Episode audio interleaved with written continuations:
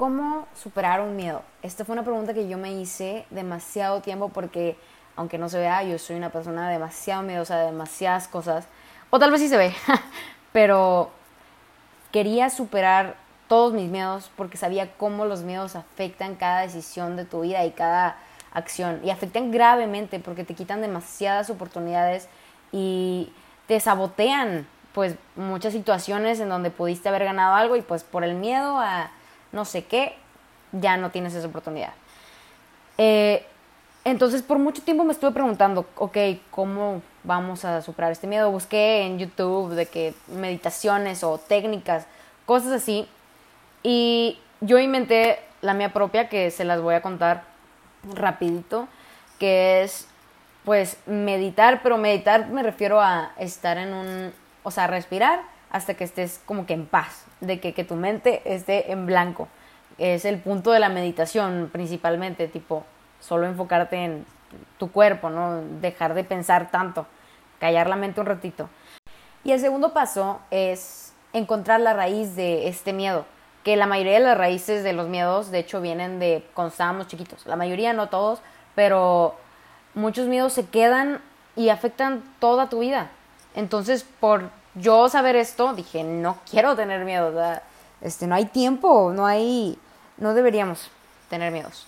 Y bueno, entonces ya encontrando la raíz es entender el por qué está ese miedo, el que yo no tenía la culpa de que ese miedo se haya dado, este, porque pues sí, sí, si nos damos a de que tu miedo sí salió de tu niñez, pues tú eras un niño inocente y no pudiste haber actuado diferente porque no sabías lo que sabes hoy. ¿Sabes? Este, entonces, esos miedos no son tu culpa, pero hay que entenderlos. Y luego, después, el siguiente paso es amar. Amar a ese niño que, que creó ese miedo, o amar a ese adolescente, o amar a esa persona, y entender que, pues, no fue su culpa. Luego, es darle forma a mi miedo. Esto es una técnica súper trippy, pero de verdad funciona. Entonces, al miedo tú le das una forma igual y lo ves como una piedra negra grande que tiene picos.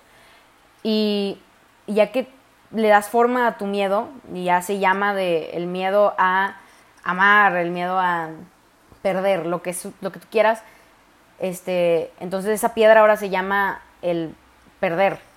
Y, ya que le diste una forma, ahora sí la dejas ir, que pues, puede ser imaginándote que la avientas, eh, que se cae al océano y que se cae hasta el fondo del mar, no sé. Es una técnica todo de imaginación, pero realmente siempre me funcionó. Pero no, con una cosa no, que es yo creo que de los miedos que más eh, potente me ha, me ha, afectado. Este, y les voy a contar una historia de eso, ¿no? Eh, en la preparatoria, alguna vez, hubo un rumor falso de mí y, y la gente, o sea, afectó mucho cómo la gente me veía y esto para mí era muy importante porque en primaria, o sea, antes de la preparatoria, primaria y secundaria, yo era una niña muy penosa, muy tímida, muy calladita y todo. Entonces estaba súper decidida que en la preparatoria iba a ser una persona completamente diferente. Dije, nadie me va a conocer, así que es mi momento de empezar de nuevo. Yo voy a ser la persona más social y menos tímida que el mundo vaya a conocer. Ese era mi propósito, ¿no? Mal propósito, o sea, literalmente quería caerle bien a la gente, que eso no debería ser pues un objetivo, la verdad. Este, entonces, eh, una mala reputación en la prepa me afectó muchísimo porque, pues, o sea, afectó el objetivo principal, ¿no? Para mí, de la prepa. Este, y este problema me afectó demasiado grave. O sea, tuve una ansiedad y depresión por un mendigo rumor, ¿no? Y por esto no creo en rumores, de hecho. Pero ahora pienso que ese rumor fue una bendición enorme, porque como fue el, o sea, desató una personalidad en mí que ahorita pues no, no, no estaría si eso no hubiera pasado. Este, ¿Por qué? Porque no me dio otra opción más que quitarle completamente la importancia a lo que los demás pensaran de mí. Porque no tenía otra opción. O sea, tuve que olvidarme de mi objetivo y aprendí a dejar de pensar en el qué dirán tras cada cosa que hacía, ¿no? Entonces, volviendo a mi técnica de superar miedos, le di forma a este miedo de una bolita de cristal con luz azul, porque para mí la luz azul es como, o sea, el color azul es un color triste, según yo. Entonces, para mí, este miedo del qué dirán era esta esferita, ¿no?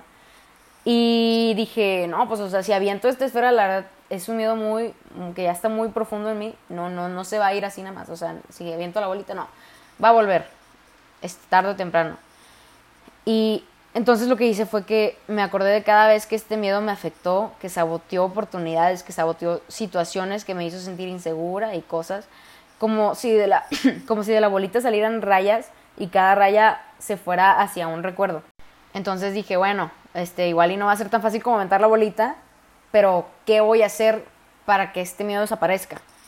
Entonces dije, cada vez que sienta que este miedo está volviendo a surgir en una situación que esté viviendo, voy a agarrar ese miedo con mi mano, voy a agarrar la esfera y voy a actuar aún con más miedo, diciendo algo más arriesgado de lo que estaba pensando decir o haciendo algo más pues riesgoso de lo que pensaba hacer, agarrándome mis ovarios y actuando con ese miedo en mí, pero demostrándole que no le doy el control y que no va a salir de él otra rayita con otro recuerdo.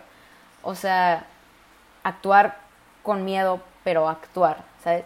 Y cada vez que esto lo hice, fue como si la luz se fuera apagando. O sea, fue como esa lucecita azul que tenía se fuera haciendo más transparente y más. Y, y finalmente, pues, no puedo decir que ya desapareció completamente, porque en sí creo que el ser humano siempre, o sea, una parte de nosotros como que quiere caerle bien a la gente, quiere, o sea, somos seres sociales, necesitamos socializar para estar bien. Pero sí puedo decir que gran parte de él ya no existe y que ya no afecta en mis decisiones y las situaciones porque actúo con miedo, pero actúo, ¿no? Entonces, así es como aprendí a superar mi miedo más grande, que fue el que dirán.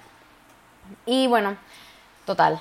Esta técnica espero que neta la puedan aplicar porque no he encontrado ninguna otra y de verdad que estoy investigando demasiado para quitarla, para quitar los miedos. Y así como me sirvió a mí, espero que le pueda servir a alguno de ustedes.